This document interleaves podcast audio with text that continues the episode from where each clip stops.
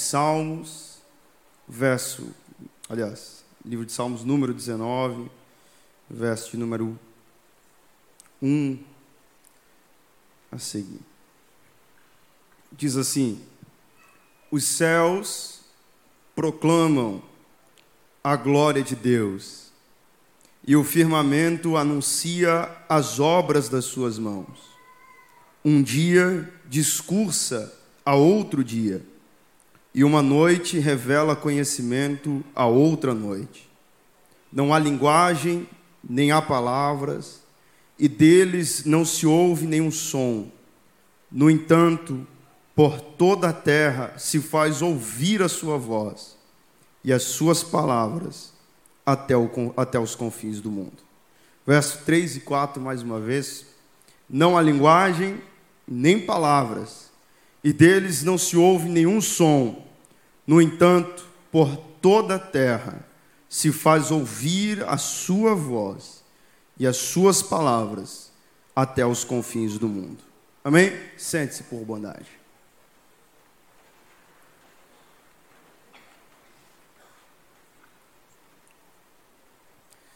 Queridos, conta a história que um pai viajante passava alguns dias fora de casa durante o mês e quando ele retornava para casa, sua filhinha pequenininha de três, quatro anos aproximadamente, ficava com muita saudade, obviamente, de estar perto do seu pai. E toda vez que ele chegava em casa, que ela ouvia o barulho do pai chegar, é, ouvia a voz do pai chegando, o barulho das chaves, havia uma ansiedade muito grande no coraçãozinho dela de poder abraçar o seu pai, de estar perto do seu pai, de matar a saudade do seu pai. E ela um dia chega em casa, seu pai chega em casa, ela ouve que o pai chegou, e o pai tem uma ideia, ele resolve se esconder dentro de casa. Ela sabe que o pai está ali e o pai está escondido em algum lugar. E ela começa a gritar pela casa inteira: Papai, papai, aonde o senhor está? E ela procura o pai na cozinha e ela não encontra o pai. Ela procura o pai nos quartos e ela não encontra o pai. Ela olha na sala, por trás da cortina, atrás da porta, esperando levar um susto e ela simplesmente não encontra o pai e grita por toda a casa: Papai, papai, aonde que o Senhor está? E de repente, o pai simplesmente resolve aparecer. Quando o pai aparece, a menina olha para o pai, pula no pescoço, beija o pai, agarra o pai, e ela pergunta para o seu pai: Papai, por que é que o Senhor se escondeu de mim? se eu estava com tanta saudade, se eu estava com tanta ansiedade de encontrar o Senhor, por que é que você se escondeu de mim? E o pai olha para ela e diz: Minha filha, o papai se escondeu, porque o papai ama ver você me procurar. Eu amo ver você gritar o meu nome. Eu amo ver você correndo pela casa, querendo estar perto de mim, desejando estar grudado em mim. O pai ama ver você procurar. Por isso que o papai se escondeu dessa vez, porque o papai queria ver você procurando o pai. E tem hora que o nosso pai, ele faz exatamente a mesma coisa. É ou não é verdade? Tem hora que parece que Deus resolve simplesmente se esconder de nós. E principalmente em momentos que parece que a gente mais precisa, momentos que parece que a gente mais está ansioso, ansiosa para estar perto de Deus, para sentir o conforto do Pai, para sentir o alento do Pai. Parece que é nesses momentos que o Deus resolve simplesmente se esconder da gente. E a gente fica naquele grande caos, aquele grande conflito do silêncio de Deus. A gente vem à igreja, a gente faz uma campanha, a gente clama, a gente grita, a gente pede socorro, mas parece que o Pai está tão distante da gente. Aquela famosa comparação com um céu de bronze.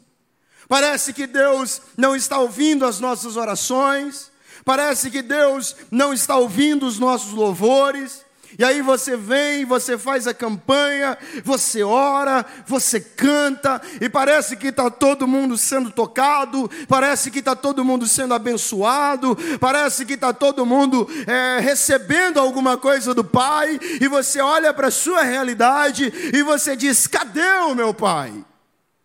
Porque tem hora que Deus simplesmente resolve se aquietar. Tem hora que parece que Deus resolve se esconder da gente. Você já passou por isso? Esse momento de silêncio de Deus. E você precisa de uma resposta, e Deus em silêncio. E você precisa de uma mudança drástica na sua vida, e Deus em silêncio.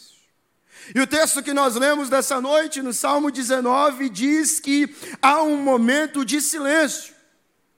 Repare o verso de número 3. Ele diz assim: Não há linguagem, não há palavras, e deles não se ouve nenhum som. É um momento do mais absoluto silêncio da eternidade. É um momento em que não há falas, é um momento em que não há palavras, é um momento em que não há som nenhum. Mas há um contraponto muito interessante para os nossos corações nesses versos que nós lemos. Porque ao mesmo tempo que o verso 3 diz que não há linguagem nem palavras, no verso 4 diz: No entanto, por toda a terra se faz ouvir a sua voz. É um momento de absoluto silêncio do céu, é um momento de absoluto silêncio de Deus, mas ao mesmo tempo é um momento em que as vozes de Deus estão ecoando por toda a terra. E como isso?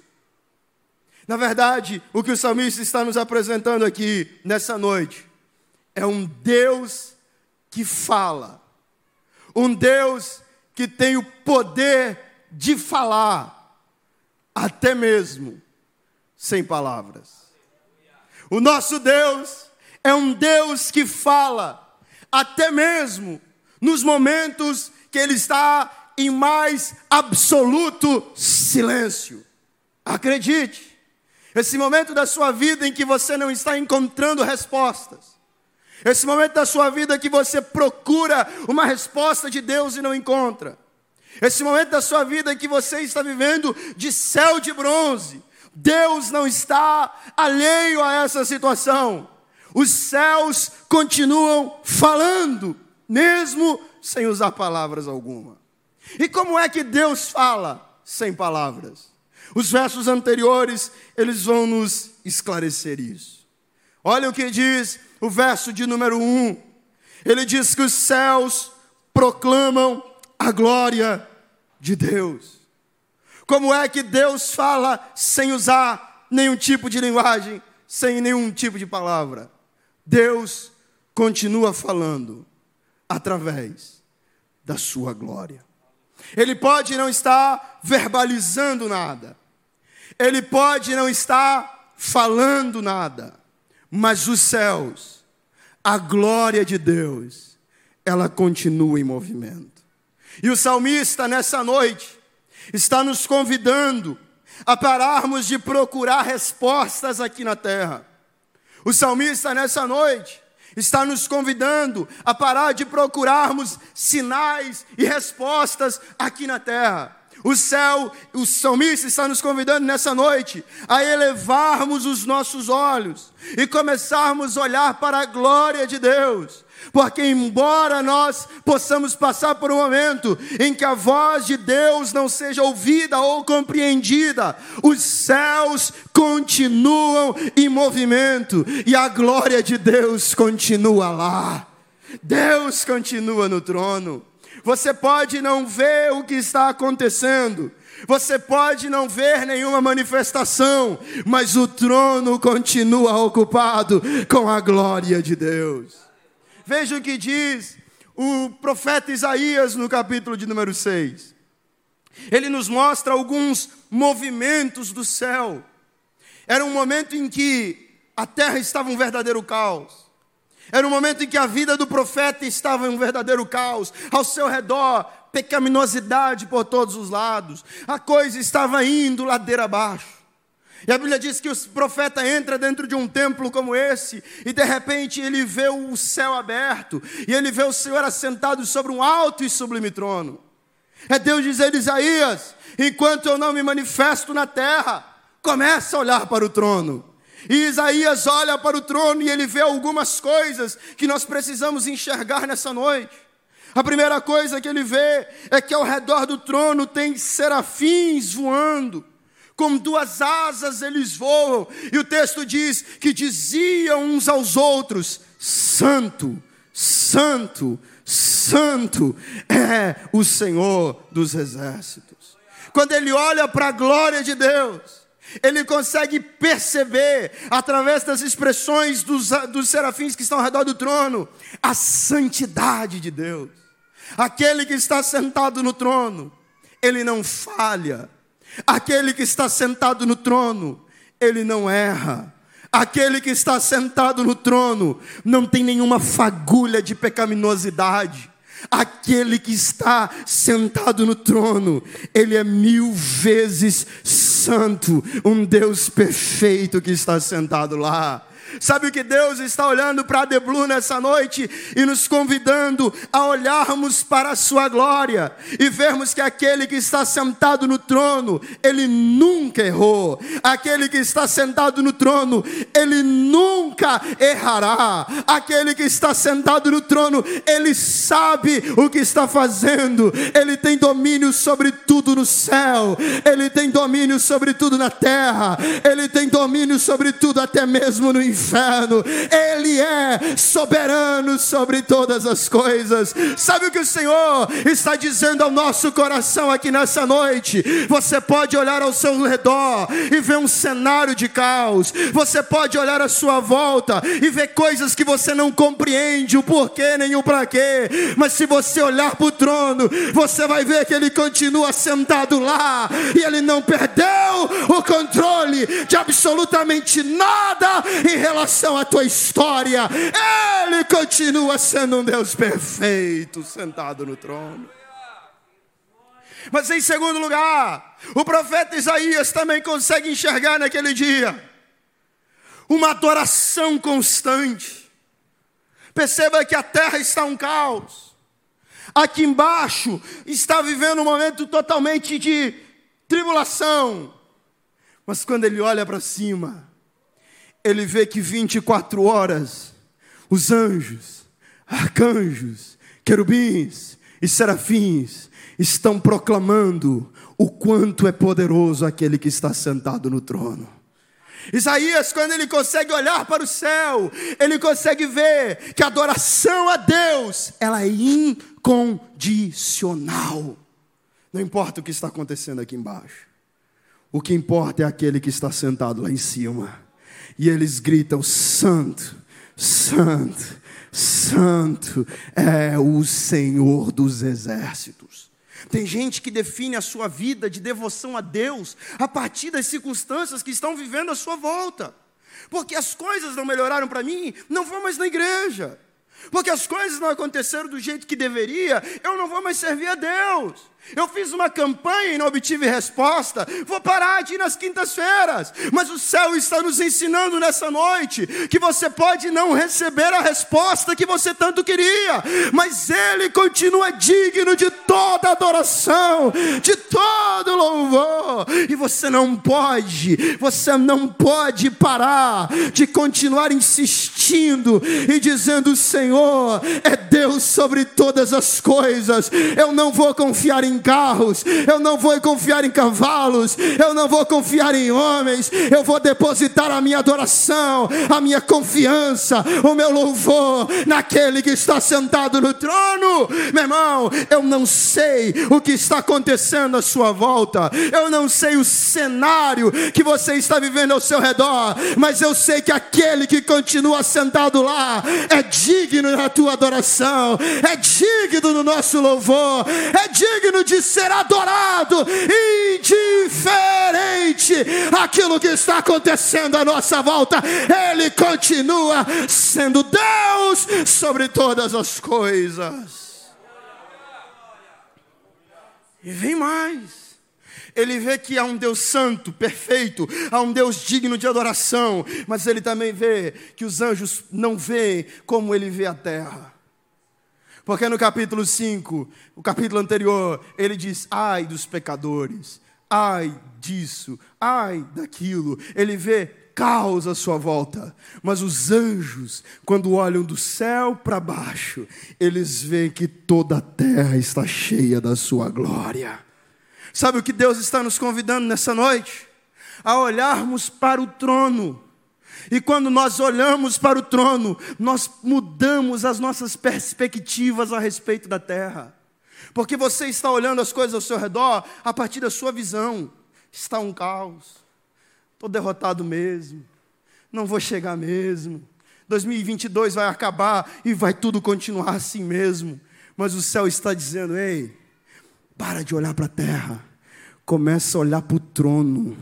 E você vai ver que do trono emana glória, e a terra está cheia da minha glória. Não há pecado mais poderoso do que o poder de Deus. Não há nenhum tipo de caos mais poderoso do que o poder de Deus. A glória de Deus ela invade todo o cenário caótico. A glória de Deus ela invade todo o cenário de caos. A glória de Deus ela invade todo o cenário de destruição. Não há nada mais poderoso do que o poder de Deus Deus. Então para de olhar para o mundo a respeito da sua própria perspectiva. Comece a olhar para o cenário a respeito da perspectiva de Deus. Não olha para aquele casamento e diga está um caos mesmo. Comece a olhar e dizer a glória de Deus está se manifestando. Não olha para aquele exame e diz nunca vai melhorar mesmo. Comece a olhar e dizer a glória de Deus está se manifestando. Porque quando Deus chega para Paulo, Deus não diz Paulo, eu quero que tu me apresente a tua força. Ele diz Paulo Paulo, me apresenta a tua fraqueza, porque o meu poder, ele se aperfeiçoa quando você está fraco, quando você está debilitado. É aí que a minha glória se manifesta e você vai ver o meu manifestar na sua vida. Olha para o trono. Você pode dar uma olhadinha para quem está perto de você e dizer para essa pessoa: Olha para o trono. Fala para essa pessoa que está perto de você.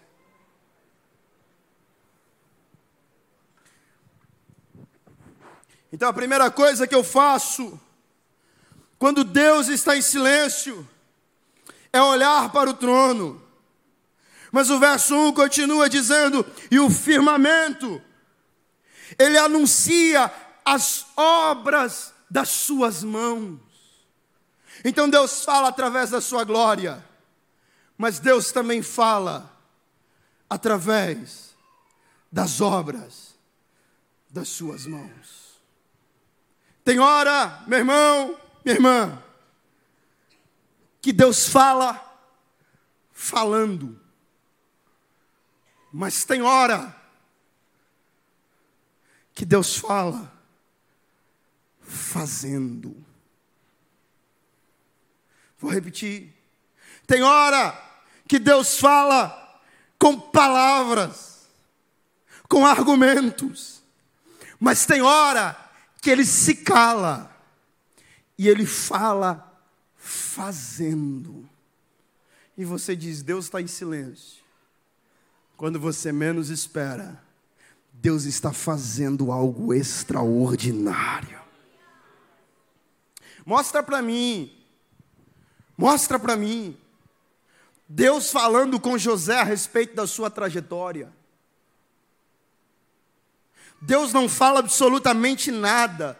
Não há nada descrito daquilo que Deus falou. Há um silêncio absurdo. Vai para a cisterna, vai para a prisão, vai, vai ser humilhado de todas as formas, vendido como escravo, e Deus não fala absolutamente nada. Mas quando ele vê, a coroa está na sua cabeça, ele está sentado num trono e ele se torna governador do Egito. Porque tem hora que Deus não usa palavras.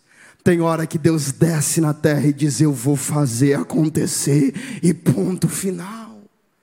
Jesus operou inúmeros milagres em absoluto silêncio. Jesus curou a mulher do fluxo de sangue sem dizer nada. Jesus tocou no leproso sem dizer nada. Jesus curou o filho da viúva de Naim sem dizer nada. Tocou no esquife e o menino levantou. E o maior grito de Jesus foi o silêncio da cruz, sem dizer nada os céus se escureceram, o véu se rasgou de alto a baixo, ele desceu até o inferno, tomou a chave da morte do inferno, ele foi levado a um alto e sublime trono, foi-lhe dado o nome que está acima de todo nome, para que toda língua confesse: Jesus o Cristo é o Senhor, para a glória de Deus Pai. Ele fica um dia, ele fica dois dias, ao terceiro dia ele ressuscita sem dizer uma só palavra, ele fez tudo isso acontecer.